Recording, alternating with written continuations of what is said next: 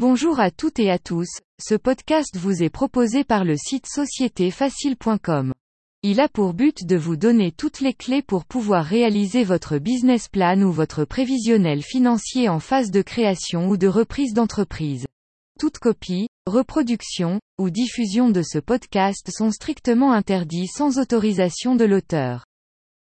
Vous êtes en phase de création d'entreprise. Vous allez ouvrir un compte à la banque pour déposer le capital de votre future entreprise. Votre banquier vous demande un prévisionnel. Vous demandez un financement fongessif pour une formation en rapport avec votre future entreprise. On vous demande un business plan. Vous souhaitez intégrer une pépinière d'entreprise. On vous demande un business plan. Vous souhaitez changer de statut de carte de séjour. L'administration exige un business plan. Vous souhaitez convaincre des nouveaux actionnaires de rentrer dans le capital de votre société. Ils vous demandent un prévisionnel.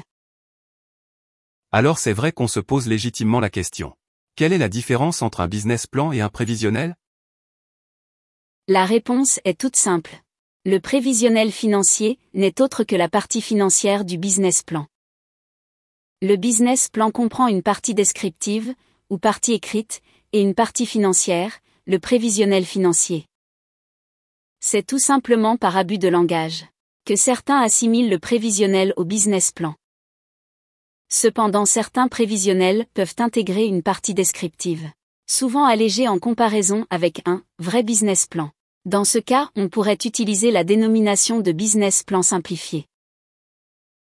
Maintenant que j'ai compris la nuance, je me demande quel document fournir à mon interlocuteur?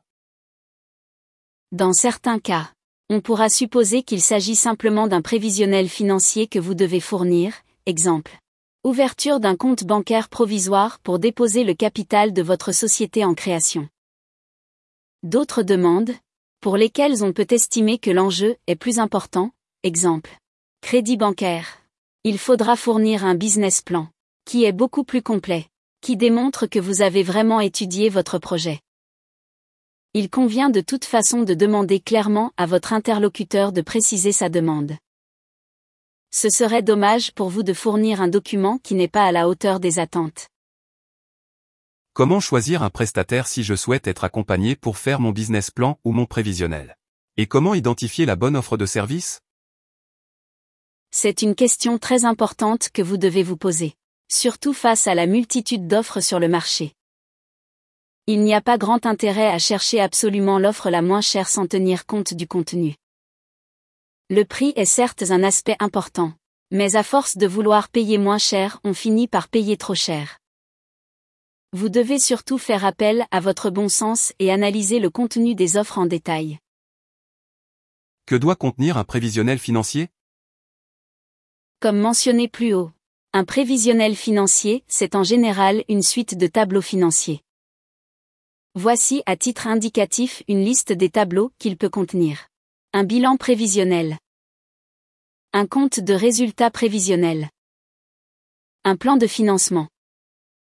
Des tableaux de TVA. Des tableaux de trésorerie mensuelle. Des tableaux d'amortissement. Des tableaux d'investissement. Un tableau de calcul du fonds de roulement net global. Un tableau de calcul du besoin en fonds de roulement. Un tableau de calcul du seuil de rentabilité et point mort. Un tableau de calcul de la capacité d'autofinancement. Et différents ratios. Que doit contenir un business plan? En plus des tableaux financiers du prévisionnel, le business plan contient une partie de présentation écrite du projet. Un autre aspect que vous devez prendre en compte dans le prix, c'est de savoir si votre prestataire vous aide dans la rédaction de cette partie, ou si vous êtes livré à vous-même face à un formulaire à remplir. Généralement, on peut trouver les éléments suivants dans la partie descriptive. Le résumé du projet ou exécutive sommerie. La présentation des créateurs ou de l'équipe. La description du produit ou du service.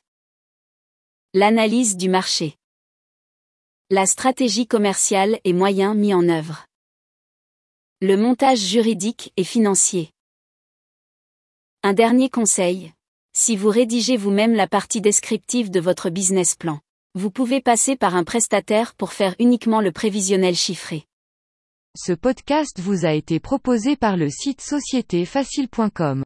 Retrouvez tous nos articles et bien plus encore sur notre site internet. Nous proposons également un service d'accompagnement à la création de sociétés, business plan, formalités, création de sites internet. Au revoir et à bientôt.